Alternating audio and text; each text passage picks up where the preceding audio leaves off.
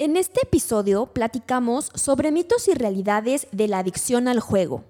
Juegos de cartas, videojuegos, juegos en línea, máquinas tragamonedas, cualquier otro tipo de juegos de azar y apuestas deportivas.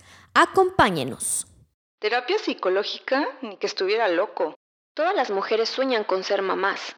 El tamaño del pene importa. La escuela es la responsable de la educación de mi hijo. La homosexualidad es una enfermedad.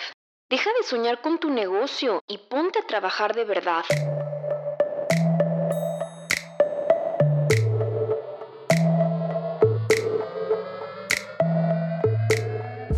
Te habla Georgina y Susana Sánchez. Con el fin de cuestionarnos y generar criterios propios, descubramos mitos y realidades sobre el amor, la nutrición, la sexualidad, las emociones, emprendimiento, educación y muchos temas más.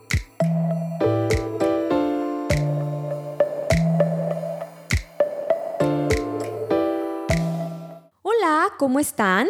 Les saluda nuevamente Geo y Susana. Esperemos que se encuentren muy bien. Este episodio está dedicado a la ludopatía y en especial dedicado a nuestro oyente Manuel de Santiago, quien nos solicitó el tema y como saben, al cliente lo que pida. A lo largo del episodio escucharemos sobre cómo las apuestas deportivas, juegos de cartas, máquinas tragamonedas, videojuegos, juegos de línea, juegos de azar y apuestas se pueden convertir en adicción. Y aunque no lo creas, esto está considerado como un problema de salud mundial. Revisaremos algunas de las repercusiones a nivel emocional, social, familiar y en salud. Esperemos que este episodio nos ayude a conocer más sobre el tema y poder comprender lo que genera este tipo de adicción en las personas. Les compartimos los mitos que a lo largo del episodio iremos descubriendo. Mito número 1. La ludopatía únicamente se presenta en adultos. Mito número 2. Las personas con problemas de juego son personas adictas a sustancias químicas. Y mito número 3, una persona que tenga adicción por jugar o por apostar, en el momento que decida ya no hacerlo, lo puede dejar. Los juegos de azar son una de las actividades que se realizan desde hace miles de años. Fueron practicadas en las civilizaciones sumerias, egipcias, romanas y griegas. Incluso se conoció la adicción de emperadores romanos como Augusto y Claudio, y se consideraba una de las actividades predilectas en las clases más altas. En China es en donde se realizan las primeras apuestas en el año 3000 a.C. Ya entrada la modernidad, encontramos desde apuestas de deportes hasta los actuales casinos físicos, como también algunos de los mejores sitios web de juegos online. Toda una moda actual que estamos más que acostumbrados a ver en publicidad, tanto en televisión como en casi todas las páginas de Internet. Y es que el juego es una actividad vital con implicación en el desarrollo emocional y de gran importancia en el proceso de socialización de todo ser humano, especialmente durante la infancia, donde a través del juego se desarrollan capacidades físicas, cognitivas, creativas, patrones de comportamiento incluso de relación y socialización. El juego, debido a que es reglado o a las reglas de cada juego, se favorece una personalidad libre y normativa. Pero, ¿qué sucede cuando el juego, más que tener un carácter recreativo y social, se va tornando en una necesidad imperiosa hasta el grado de disminuir en la persona su rendimiento académico, laboral o bien el personal, familiar, económico y emocional? ¿Te ha sucedido o te encuentras en esta situación que, por ejemplo, te atraen demasiado el jugar videojuegos, juegos en línea, apostar en el foot, en el box, béisbol, golf, carreras de autos, de caballos o algún otro deporte, o que te encanten las maquinitas de casino, las tragamonedas, que pases horas y horas frente a ellas, o que prefieras el bingo, dados, ruleta, juegos de carta, póker, omaha, blackjack, bacará, todo esto sin límite o sin poder parar? ¿Te sientes identificado? Si te pasa, te ha pasado, le ha ocurrido al amigo de un amigo, algún familiar, al primo de un amigo, te contamos que posiblemente eres presa de una adicción no tóxica, la ludopatía. Partamos de la definición de las adicciones no tóxicas para poder entender un poco mejor. Según el DSM5, y aquí abrimos un paréntesis para explicar qué es el DCM. Es un manual diagnóstico y estadístico de trastornos mentales de la APA, que es la Asociación Americana de Psiquiatría. Es como la Biblia para los profesionales de la salud, como médicos, psiquiatras, psicólogos, investigadores de ciencias de la salud, y lo utilizan para tener referencias acerca de los trastornos mentales. Cerramos paréntesis. Entonces, este supermanual señala que la adicción del juego y las apuestas es una de las adicciones más fuertes que existen. No se consume ninguna sustancia, por eso se dice que es una adicción no tóxica sin embargo, el efecto adictivo para el cerebro es igual o mayor como si se consumiera alcohol, tabaco o cocaína. La adicción al juego es una droga legal.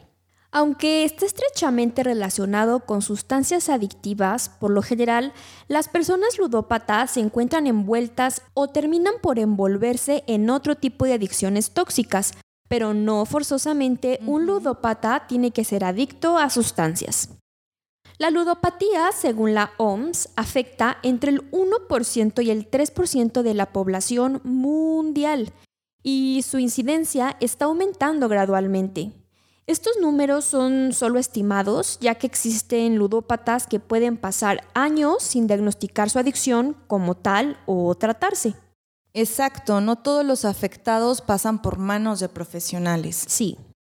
Y aunque las estadísticas refieren que existe una mujer ludópata por cada dos hombres, se sospecha que las cifras se encuentran más igualadas, pues se sabe de la clandestinidad con la que las mujeres sufren esta adicción. La cantidad de población afectada supera con creces lo necesario para que la ludopatía se considere una epidemia social. El problema con esta adicción o el motivo por el cual no se detecta tan fácilmente es la poca visibilidad que tiene. Es muy difícil descubrir a quien la padece ya que se suele ocultar con mentiras y no genera signos externos en la persona. En comparación con sustancias como sustancias tóxicas, el alcohol u otras drogas, por ejemplo, pensemos en un ludópata que no tiene adicción a sustancias y se va a jugar al casino sus 10, 12 horitas, 20, 20 horitas, a las que les alcance y cuando sale del casino no tiene eh, físicamente algo que lo delate. Por ejemplo... o, deja de jugar, no sé, a lo mejor Xbox o Play en su casa, ¿no? Ajá, sí. Dejan de jugar o dejan de apostar y físicamente no tienen algún síntoma. No es como cuando uno se toma unas copitas de más y puede estar tambaleando, decir incoherencias. Eh, pupila dilatada. Ajá, te drogas y pupila dilatada y demás. No, aquí físicamente no existe algo que diga tin, tin, tin, tin, tin. Te he descubierto, eres un ludópata. Exacto. Sí, es por eso que se dice que es una eh, adicción silenciosa. Y a todo esto, ¿qué es la ludopatía? Veamos cómo se define la ludopatía. Es un trastorno en el control de impulsos. Consiste en la incapacidad de una persona de resistirse a los impulsos de jugar, que tiene consecuencias negativas a nivel personal y a terceros. Se trata de una patología que desde 1992, o sea, no hace mucho, es reconocida como una enfermedad por la Organización Mundial de la Salud. La ludopatía provoca una alteración de comportamiento donde la persona solo obtiene satisfacción cuando está jugando. Es autodestructiva, llega a derrumbar las relaciones de la familia, amigos, parejas, hacer perder grandes cantidades de dinero, obliga a apostar cada vez más dinero, incrementa la ansiedad e irritabilidad, Provoca síntomas físicos de insomnio, dolor de estómago, falta de apetito, falta de apetito sexual, depresión, tendencia al suicidio. La persona pierde el control de su vida, vive para jugar. Se trata de una adicción muy fuerte que interfiere de forma grave en las relaciones personales y profesionales, apareciendo incluso un síndrome de abstinencia cuando no se juega, igual que pasa con otras drogas. ¿Cuántos de nosotros no hemos visto casinos o asistido a algunos casinos, visto anuncios de apuestas y que cada vez existen nuevos lugares de juego y de apuestas? Se ve como algo inofensivo, incluso divertido y relacionado con el ocio. Sí. La actividad que se realiza con amigos, con amigas, pero el juego puede acabar con una vida entera o con varias vidas. Sí, incluso los típicos juegos de Play o de Xbox, que son súper divertidos y justo adictivos. O por ejemplo lo que comentas de las salidas con las amigas para ir a jugar bingo o blackjack. Que también es divertido. sí, también es súper divertido. Incluso en el casino Geo también existe otro factor que hace que te guste aún más, porque te sientes apapachado, o sea, la atención es agradable estás comiendo, estás bebiendo, te la estás pasando bien. Entonces dices, de aquí soy. Sí, súper bien atendido y pues eso te engancha. Exactamente. Pero ¿en qué momento pasa el juego a ser una adicción? Creo que aquí estamos hablando de una línea súper fina. ¿Y en qué momento es cuando pasamos de jugadores que nos podemos controlar y divertir de manera sana a ser jugadores adictos? El juego, pese a no ser una sustancia física que se consume, es una de las drogas más fuertes que existen. Sí. Nos crea adicción porque cuando estamos expuestos a él, nuestro organismo experimenta una serie de sensaciones a las cuales nuestro cerebro se engancha. Y cuando apostamos y recibimos un premio, nuestro cerebro libera hormonas como la endorfina una molécula que provoca cambios en nuestra fisiología que se traduce en una sensación de bienestar y de placer muy agradable. Una vez ya hemos experimentado esa sensación, el cerebro quiere volver a esos niveles de placer, por lo que nos incita a volver a apostar, a comprar más fichas, a desbloquear siguientes niveles de juego o los elementos sorpresa. Por lo tanto, a lo que nos volvemos adictos es a las hormonas que nos hacen ser felices. Sin embargo, llega un punto en el que el cerebro ya se ha acostumbrado a esa dosis y no experimenta las mismas sensaciones que al principio. Ahora necesita apostar más, ganar más y arriesgar más. Es en este punto en el que el cerebro se vuelve adicto al juego, pues es la única manera de obtener placer. Esto hace que el cerebro no piense con claridad y que su único propósito sea jugar, jugar, jugar y apostar y apostar y cada vez apostar más. Como pasa como cualquier otra droga, el no hacerlo causa abstinencia que nos hace sentir enfermos, nos hace sentir mal, ansiosos. Y esto es la manera que tiene el cerebro de decirnos, hey, quiero jugar más. Lo alarmante en la ludopatía no es tanto la cantidad jugada, sino que se juegue todo el dinero disponible y más. Y solo se puede parar cuando este termina o se cierra el local o cuando te corren, no por iniciativa propia. Como cuando estás en el antro, ¿no, Geo? Y ya se acerca muy amablemente el mesero y te dice, joven, le encargo, ya vamos a cerrar. ya sacan los vasitos desechables. Los vasitos rojos. sí, sí, sí. uno ahí quiere seguir. Pidiendo canciones de Luis Miguel. más, más o menos así, pero... Pero con el juego. Pero con el juego. y existen otros jugadores, conocidos como jugadores sociales o jugadores problema, que sin presentar cuadros de ludopatía estricta tienen una implicación desproporcionada en los juegos de azar y las apuestas que evidencian el riesgo de caer en la adicción. Es aquel que juega en exceso pero mantiene cierto control, entre comillas, como lo sería una persona que a lo mejor va al casino em, dispuesto a jugar un límite de dinero que si bien puede ser elevado o puede también mermar su economía personal, puede parar que limita las cantidades a apostar e incluso el tiempo en el que lo hace. En la actualidad el juego patológico no solo está presente en personas adultas, tanto de género masculino como femenino, sino también se manifiesta en la infancia, adolescencia y en la tercera edad. Este tipo de conducta adictiva al juego suele aparecer en los hombres a edades más tempranas, mientras que en las mujeres en edades más tardías. Con esto desmentimos el mito número uno, que señala que la ludopatía únicamente se presenta en adultos. Como ya revisamos, esta adicción no tiene una edad específica para desarrollarse. Un dato curioso es que los varones tienden a apostar en diferentes formas de juego en comparación con las mujeres, siendo los juegos de cartas, los deportes y las carreras de caballos más prevalentes entre ellos. Y para las mujeres, las máquinas tragamonedas y el bingo es más frecuente. ¿Y qué características tienen las personas ludópatas? Aunque no sabemos qué persona va a desarrollar la adicción al juego, si hay factores personales, psicológicos y ambientales que predisponen en cierta manera. Es más probable que las adicciones aparezcan en quienes tienen déficit en habilidades de autocontrol y afrontamiento del estrés, también en aquellos que tienen baja tolerancia a la frustración y a las emociones negativas e impulsividad. En cuanto a los factores psicológicos, puede que las personas, por su historia de aprendizaje, su historia de vida familiar, lo vean normal, incluso si desde su familia lo vivieron o lo vieron desde pequeños, pues va a ser algo normal. La exposición al juego durante la etapa de la infancia es un factor fuertemente predisponente a la ludopatía. También es más factible que se den familias disfuncionales. Y claro, los medios de comunicación contribuyen a esto.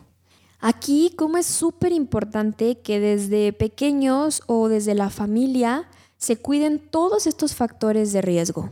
Exacto, y también todo lo que tiene que ver con la prevención para evitar adicciones. Sí, y saber discernir entre qué es lo que vemos en los medios de comunicación. Saber separar si lo que estamos observando es algo que nos pueda abonar a nuestra educación, a nuestro crecimiento o simplemente por qué camino nos puede estar llevando esta información que todo el tiempo estamos recibiendo y estamos siendo bombardeados. Las características del ludópata son la obsesión por jugar y obtener dinero para seguir practicando su juego, para seguir sintiendo el placer que desea, intranquilidad y molestia por no poder jugar, acompañada de irritabilidad, pérdida continua de dinero y los intentos fallidos por recuperarlo. Esto se traduce en un bajo rendimiento académico, inasistencia laboral, incluso abandono a la escuela o el trabajo, el sacrificar actividades familiares, sociales, recreativas para poder jugar, tratar de esconder las dificultades mintiendo y comenzar a presentar problemas en su vida cotidiana.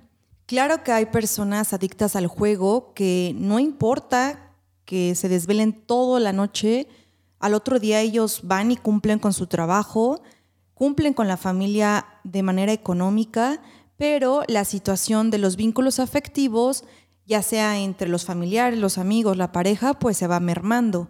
Sí, y esto no significa que pueda suceder esta situación por mucho tiempo, sino cada vez se va complicando más la situación hasta que llega el momento en que esta persona realmente falta el trabajo, pierde sus negocios, pierde su familia y ya no cumple ni siquiera con sus responsabilidades económicas y obviamente pues muchísimo menos con las responsabilidades afectivas con la familia, sus amigos, etcétera. Como una bolita de nieve. Sí. Bolota de nieve. Bolota. Los estudios de personalidad en ludópatas refieren que no necesariamente un ludópata acude diariamente a jugar o a todos los casinos o salas de juego que se encuentra a su paso. Algunos pueden asistir solamente fines de semana, de dos a tres veces por semana, X veces al mes, pero esto se mezcla con varios rasgos o acciones muy determinadas. Por ejemplo, la ilusión de control, en donde existe la idea errónea de contar con una estrategia útil para conseguir ganar en los juegos de azar. Los ludópatas piensan que jugar o apostar se trata de un negocio, presentan pérdida de la noción del tiempo y pueden pasar horas y horas, incluso días sin parar. Planifican la próxima aventura o piensan en formas diversas de conseguir dinero con el que puedan seguir jugando. Incluso pueden verse involucrados en actos ilícitos, fraudes, robos o abuso de confianza para lograr financiar su juego.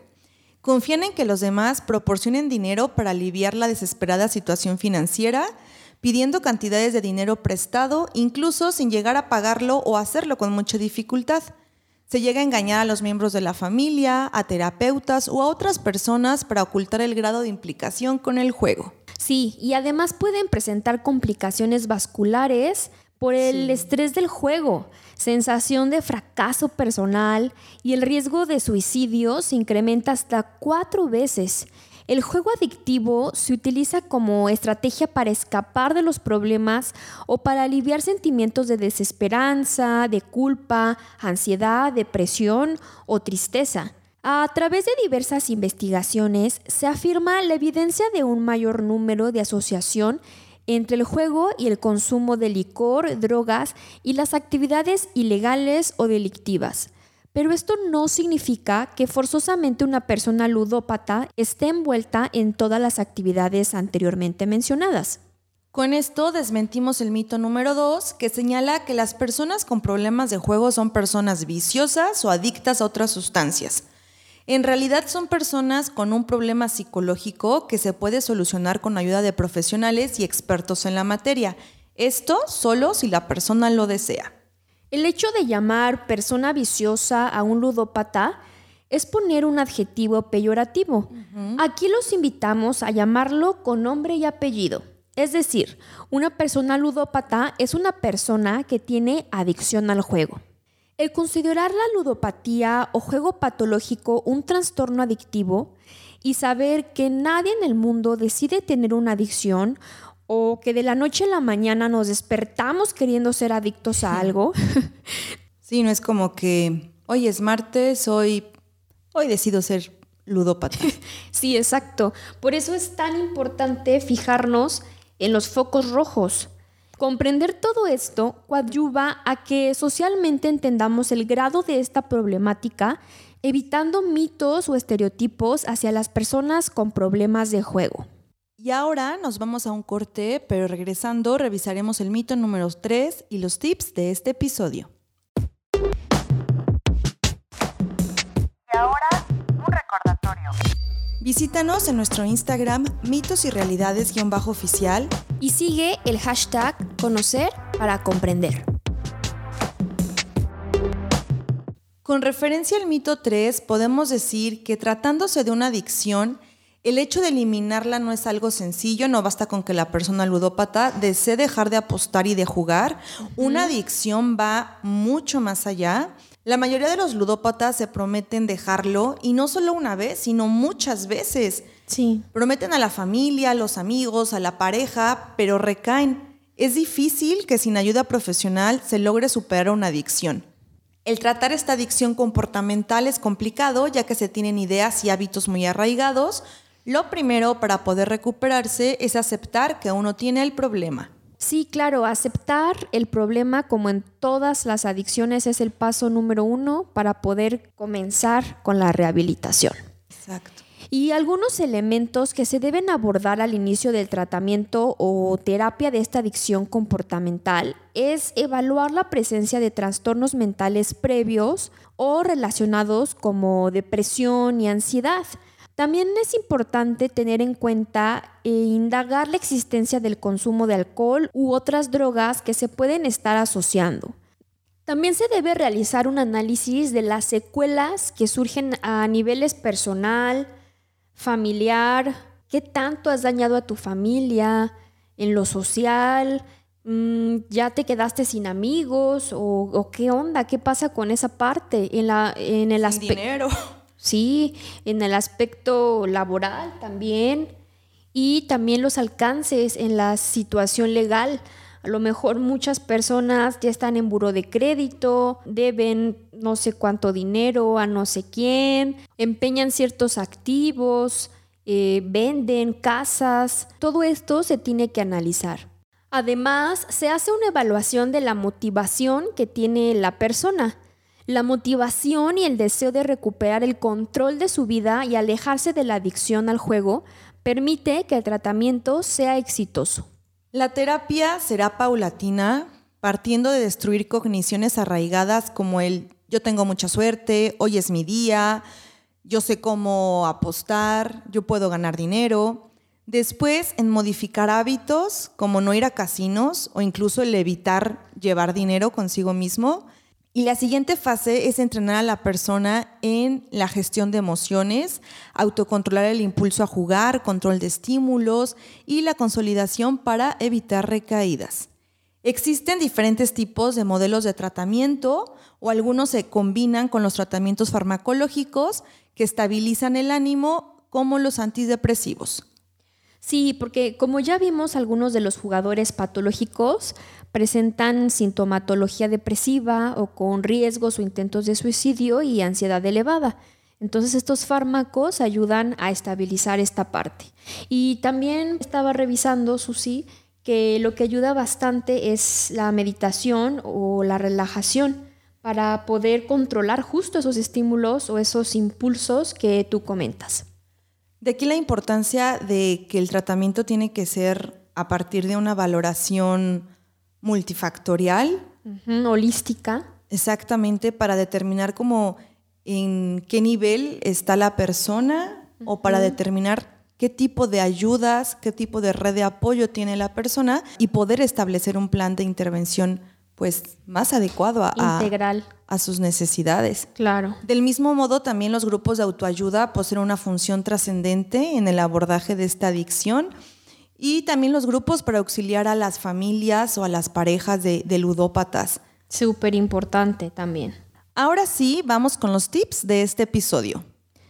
Tip número uno. Según los estudios realizados, se encuentran factores de protección ante la adicción del juego, los cuales pueden prevenirla.